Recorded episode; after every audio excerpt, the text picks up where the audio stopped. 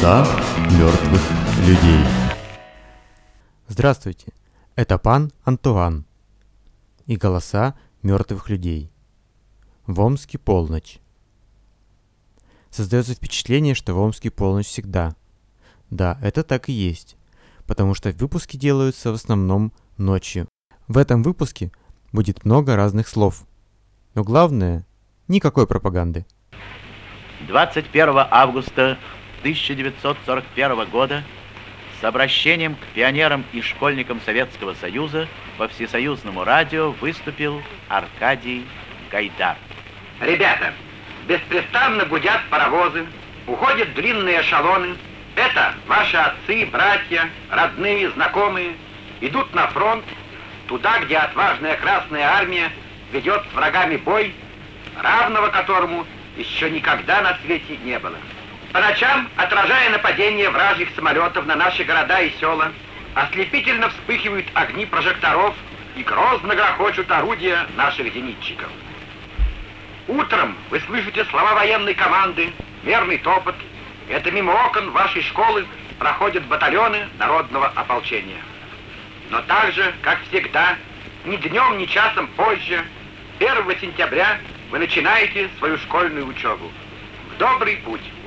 Этот суровый грозный год покажет, кто из вас действительно трудолюбив, спокоен и мужественен.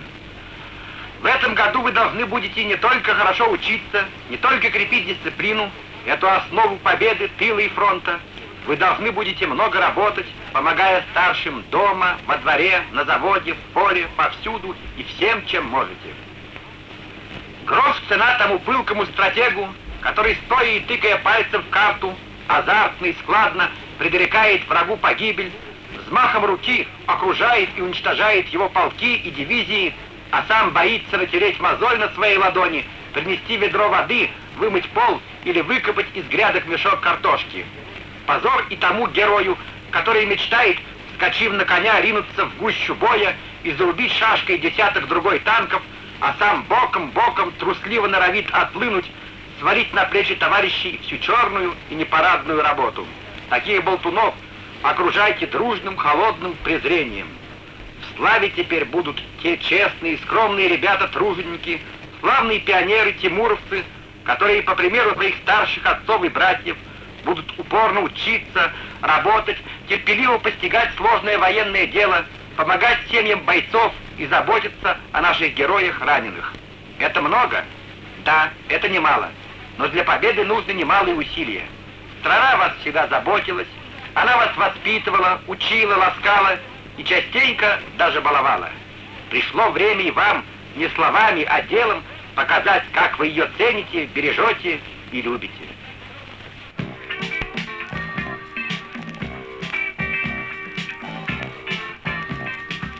What is altering the days? What's happening to us?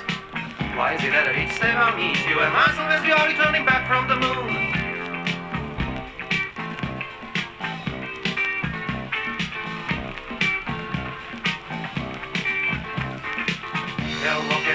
Roofs that are wide as the playgrounds.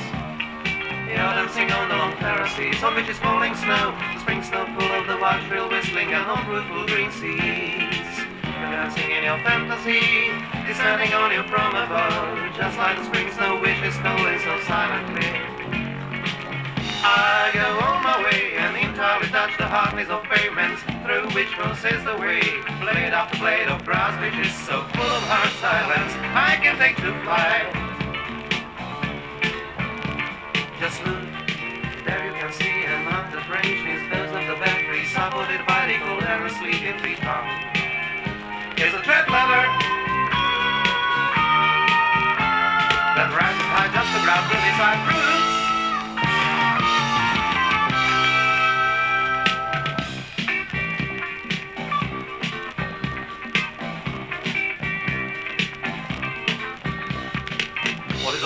Days?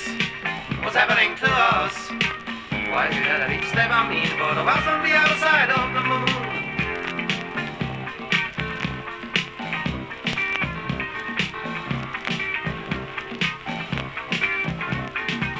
You're walking over roofs that are wide as the playgrounds. You're dancing on the long terraces on which is falling snow. The spring snow full of the wild shrill whistling and all the cool green seas fantasy in your fantasy.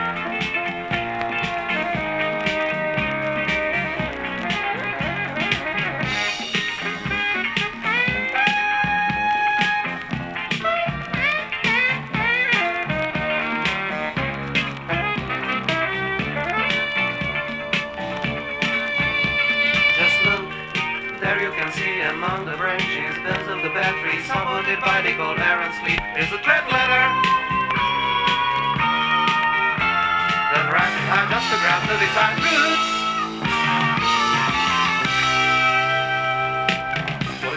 the days? What's happening to us?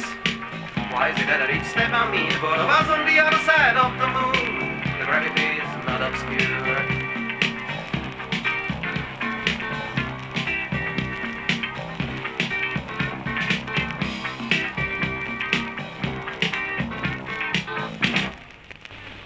Говорит герой Советского Союза, летчик Виктор Талалихин. Советское правительство удостоило меня высшей награды звания Героя Советского Союза за то, что, охраняя воздушные подступы столицы моей родины, я вступил в единоборство с фашистским бомбардировщиком. Израсходов все боеприпасы, протаранил его. Расскажу, как это произошло. В ночь на 7 августа посланцы обер-бандита Гитлера несколькими группами пытались прорваться к Москве. Я на своем эстребке подстерегал их в воздухе. Вскоре на большой высоте я заметил Хейнкеля. Он держал путь на Москву. Нет, думаю я, не видать тебе нашей столицы. Я немедленно атаковал его. Правый мотор вражеского бомбардировщика вышел из строя. Самолет пошел на снижение, но круто изменил курс и повернул обратно. Я продолжал преследовать врага, непрерывно атакуя его. К концу шестой атаки вышли все боеприпасы. Выходит, выпускать бандита? Нет, только не это. Оставалось одно — протаранить фашистский самолет своей собственной машиной. Сначала я думал отрубить хвост Хенкеля винтом. Но когда я был в нескольких метрах от него, враг дал по моему стрелку пулеметную очередь. Мне обожгло руку. Медлить было нельзя.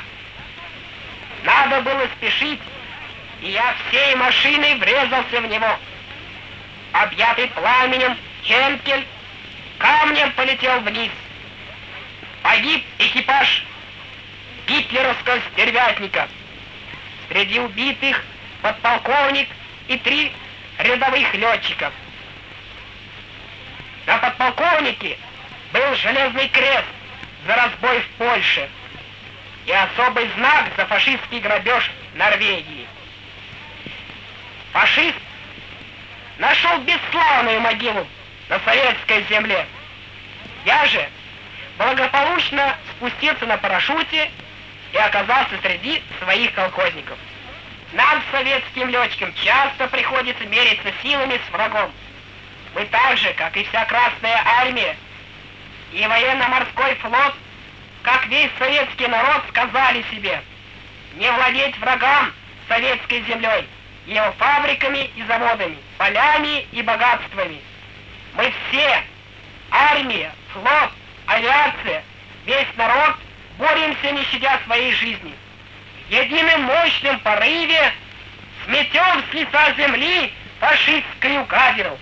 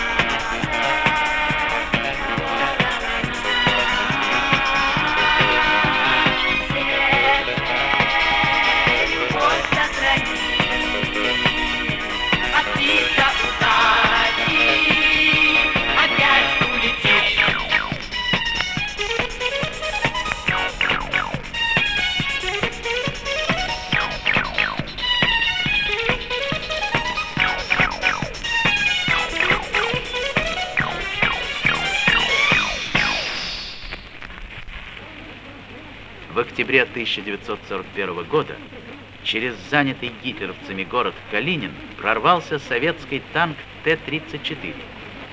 Об этом смелом и дерзком прорыве механик-водитель танка Литовченко вспоминает.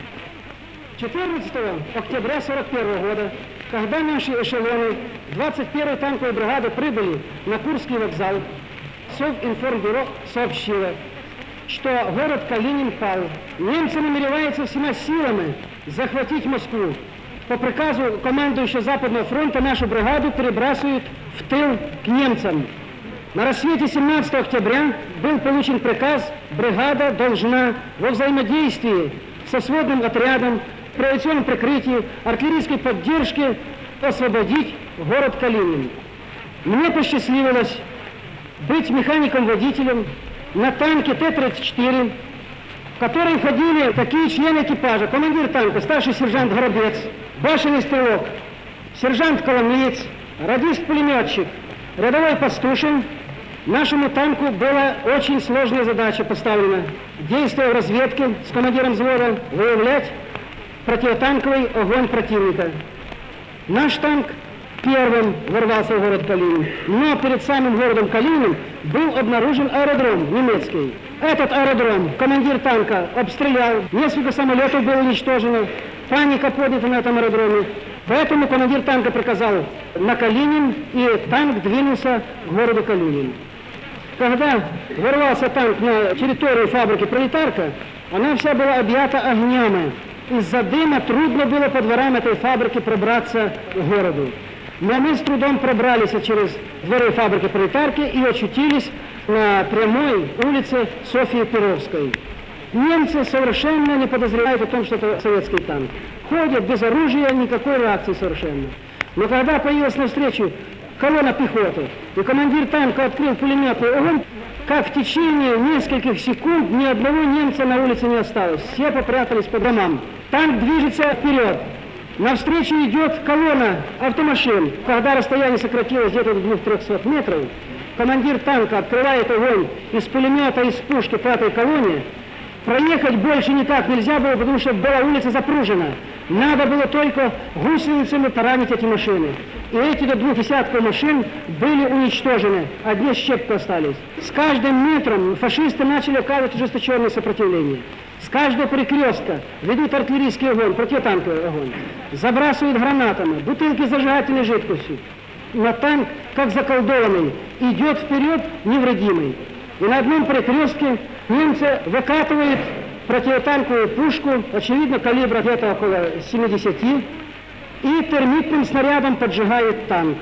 Танк объят пламенем, горит все, что может гореть. Все коврики, промасленное обмундирование. Но экипаж ведет борьбу с бушующим пожаром и продолжает выполнять задачу. Танк движется на скорости 50-55 км в час по Советской улице. И когда немцы видят, что экипаж справился даже с пожаром, тогда немцы выпускают свой танк Т-3, стоящий возле комендатуры. Этот танк, не открывая огонь, идет навстречу. Таран не именуем. Думаю, танк у нас прочнее, а у кого нервы крепче, посмотрим. И пошел тоже на таран. Я хотел его ударить своей передней броней, чтобы расколоть его или, по крайней мере, уничтожить этот танк. Но он, очевидно, опытный был водитель, подвернул и как раз под левый ленивец подставил свой корпус танка. Удар настолько большой силы произошел, что весь экипаж наш потерял сознание. Когда я пришел в себя, сразу глянул вперед через смотровую щель, что впереди, где танк, есть ли какая опасность. Поле чистое, дорога чистая, впереди танка нет. Окликнул, ребята, все живы? Ребята лежат контуженные на боеукладке. Ни одного в сознании нет. Что делать? Неужели попадем в позорный плен? Но очень быстро меня особенно отрезвили немецкие автоматчики, которые забрались уже на танк, начали колотить прикладами. Люк башни, рус капут, рус капут, сдавайся. Думаю, надо как-то принимать сейчас меры. Нажал на кнопку стартера, завелся двигатель. Думаю, трону сейчас с места и хотя бы на первую передачу вперед. Но только тронулся танк вперед, левая гусеница заскрежетала. Когда я включил вторую, третью, четвертую передачу, и еще больше грохот гусеница это издает, немцы шарахаются в стороны, разбегаются. Так мы ворвались на площадь Ленина. Я объехал минное поле по тротуару. Здесь уже нас не обстреливали немцы. Ни пулеметного, ни артиллерийского огня. И у меня вырвался товарищи, мы в рубашке родились, счастливы, что вырвались с фашистского ада. Но эта радость была преждевременной и напрасной. Когда мы подъехали к элеватору, немецкая оборона открыла ураганный противотанковый огонь по нашему танку. Наша оборона где-то в 500-600 метрах сдерживала натиск фашистов на Москву. И приготовили тоже противотанковую артиллерию. Считали, что это немецкий танк, и по нашему танку открыли огонь противотанковой пушки. Мы очень быстро отдали приказ прекратить огонь, так как передали уже наводчики, что это танк наш советский, прекратили огонь. Так вот мы вырвались из этого фашистского ада.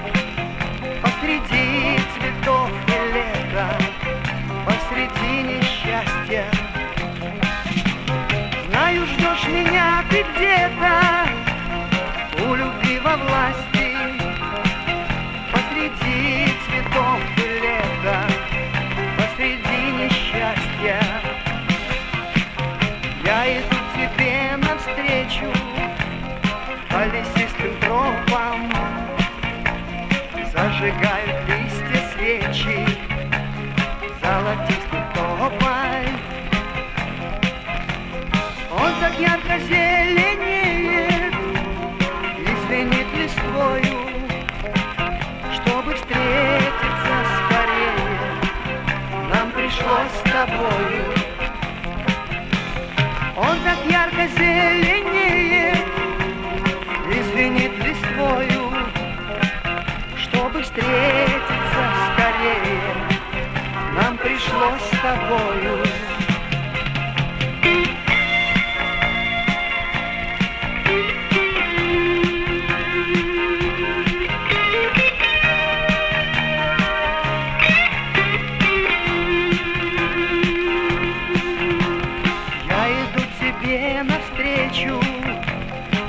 траве звенящей.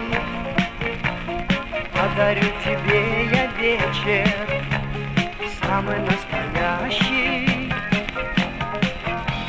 Чтобы звезды в нем сверкали И глаза искрились.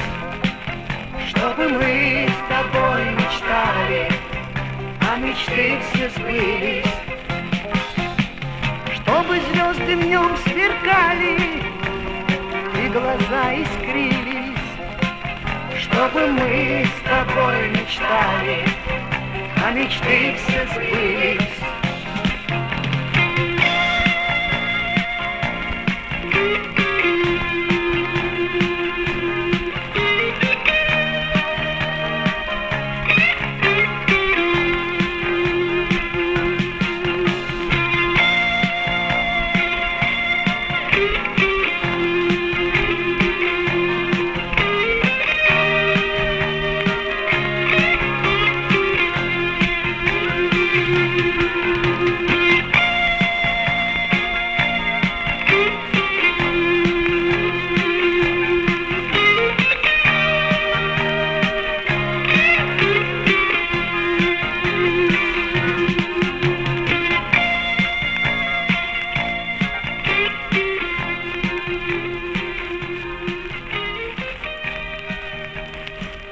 Одна из участниц героической обороны Севастополя, герой Советского Союза Людмила Павличенко, рассказывает. Много интересных боевых историй хранит оборона города-героя Севастополя.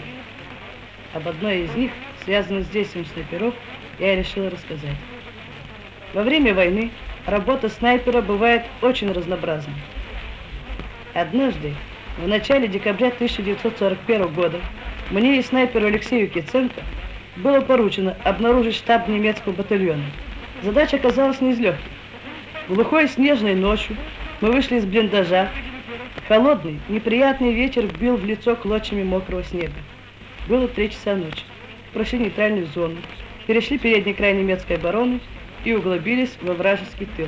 После нескольких попыток мы обнаружили телефонные провода и по ним подобрались к фашистскому штабу. Так как у нас была очень слабая возможность выбраться отсюда днем на свою территорию, и веря в золотое правило «двум смертям не бывать», мы решили спокойно дожидаться утра. И если будет хоть самая маленькая возможность, то перебить и разогнать штаб. Мы мечтали даже о захвате плена. Утром мы увидели первого фашиста, направлявшегося к штабу. Короткий выстрел, и он уткнулся ничком в снег. Мы переменили позиции. На выстрел из штаба выбежало несколько человек. Мы открыли по ним беглый огонь. Убили часового и еще двух. Через несколько минут из блиндажа вышел немецкий офицер. Два выстрела одновременно уложили его на месте. К нему на помощь выбежал еще один фашист. И этот свалился рядом. Однако, вскоре нам пришлось отступать. Мы ползли обратно, уже не разбирая дороги. Нам повезло, и мы удачно перебрались через передний край немецкой обороны. Уже вслед немцы открыли беспорядочный, бесприцельный огонь. Мне хочется назвать имена славных героев-моряков, совершивших под Севастополем свой беспримерный подвиг. Николая Фильченко, Василия Цибулько, Юрия Паршина, Ивана Красносельского, Данила Денцова, которые, обязавши себя гранатами, бросились под немецкие танки. Здесь, в Севастополе, шесть пулеметчиков, Раенко, Доля, Червераков, Погорелов, Еремко и Колошный вели бой с целым батальоном немцев. Истребив их до конца, погибли сами, но не сдали рубежи. Замечательные снайпера, герой Советского Союза Ной Адамин, Алексей Киценко, Васильев, автоматчица герой Советского Союза Мария Байда, пулеметчица Нина Анилова, медсестра Мария Лесовая и другие показали себя отважными бойцами. Во время обороны Севастополя героями были все, и поэтому свою высокую награду, золотую звезду, я разделяю со всеми своими товарищами, защитниками Севастополя.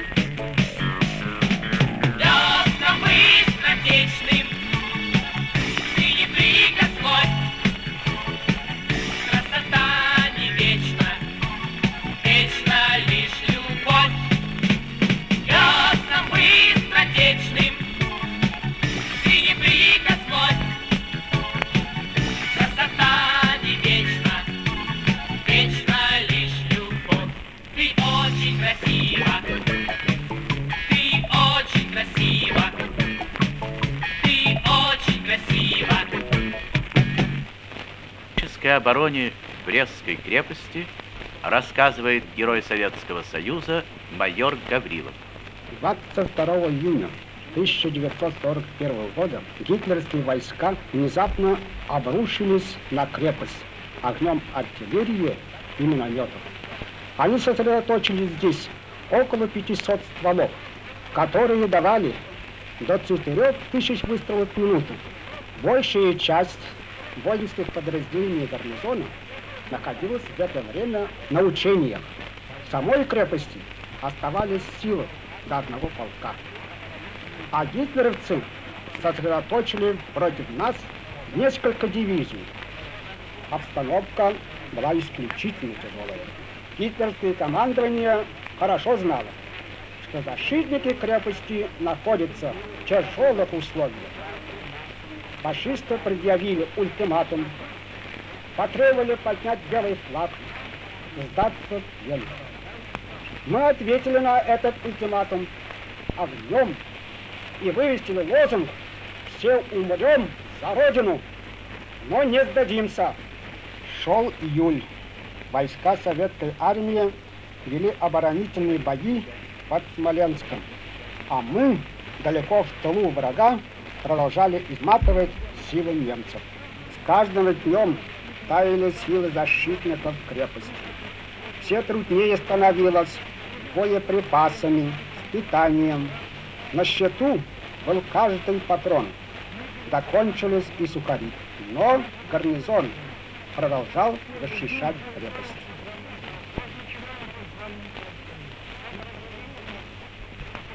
Говорит участник обороны Брестской крепости Петр Клыпа. В то время, ребята, мне было 14 лет.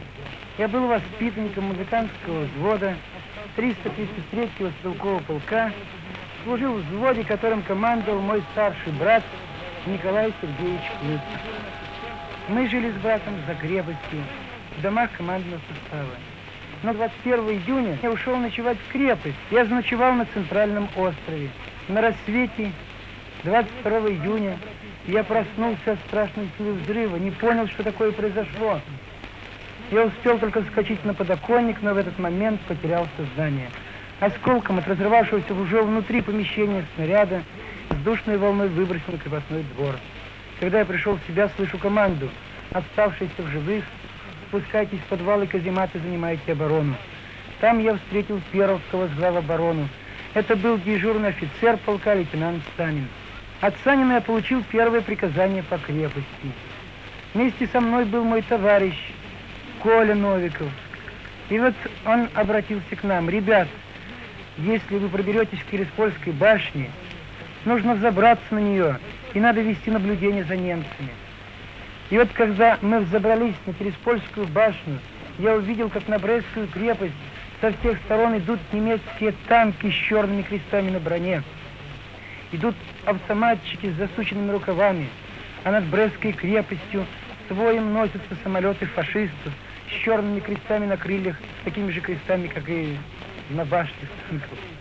А по крепостным дворам бегают женщины, дети. Это были семьи командного состава, которых захватила в крепости война. Они старались вырваться из этого ада. Они гибли, сраженные осколками бомб и снарядов. Большая группа фашистов прорвалась на западный остров. Я сразу же спустился вниз, доложил о всем виденном Санину. Мне приказали остаться в штабе, бойцы начали занимать круговую оборону. Сразу же после артналета и бомбардировки фашисты пошли на штурм. Они рассчитывали, если не все погибли в крепости, то тот, кто остался в живых, не сможет оказать им должного сопротивления после такой страшной силы артиллерийского и бомбового удара. Им удалось ворваться на наш центральный остров – они захватили крепостной клуб от развалины церкви и двинулись к штабу Брестской обороны, который был размещен в Белом дворце. Когда фашисты приблизились к Белому дворцу, главный руководитель обороны Центрального острова, полковой комиссар Ефим Фомин, приказал выбить фашистов с острова. Немцы были разбиты, выбиты с Центрального острова. С этого момента и началась героическая оборона Брестской крепости.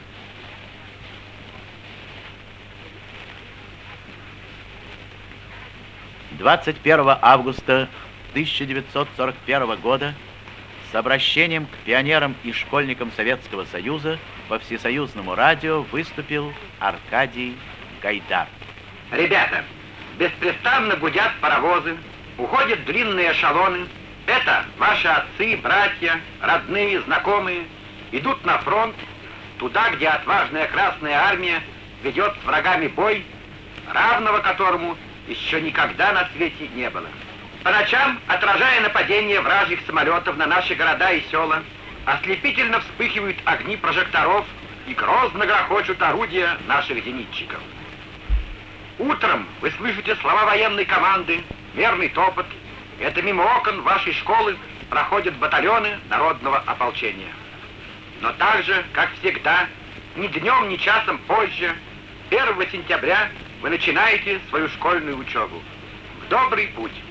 Этот суровый грозный год покажет, кто из вас действительно трудолюбив, спокоен и мужественен. В этом году вы должны будете не только хорошо учиться, не только крепить дисциплину, эту основу победы тыла и фронта, вы должны будете много работать, помогая старшим дома, во дворе, на заводе, в поле, повсюду и всем, чем можете. Грош цена тому пылкому стратегу, который, стоя и тыкая пальцем в карту, азартно и складно предрекает врагу погибель, взмахом руки окружает и уничтожает его полки и дивизии, а сам боится натереть мозоль на своей ладони, принести ведро воды, вымыть пол или выкопать из грядок мешок картошки. Позор и тому герою, который мечтает, скачив на коня, ринуться в гущу боя и зарубить шашкой десяток другой танков, а сам боком-боком трусливо норовит отплынуть, свалить на плечи товарищей всю черную и непарадную работу. Таких болтунов окружайте дружным, холодным презрением. В славе теперь будут те честные, скромные ребята-труженики, славные пионеры-тимуровцы, которые, по примеру своих старших отцов и братьев, будут упорно учиться, работать, терпеливо постигать сложное военное дело, помогать семьям бойцов и заботиться о наших героях раненых. Это много? Да, это немало но для победы нужны немалые усилия. Страна вас всегда заботилась, она вас воспитывала, учила, ласкала и частенько даже баловала. Пришло время и вам не словами, а делом показать, как вы ее цените, бережете и любите.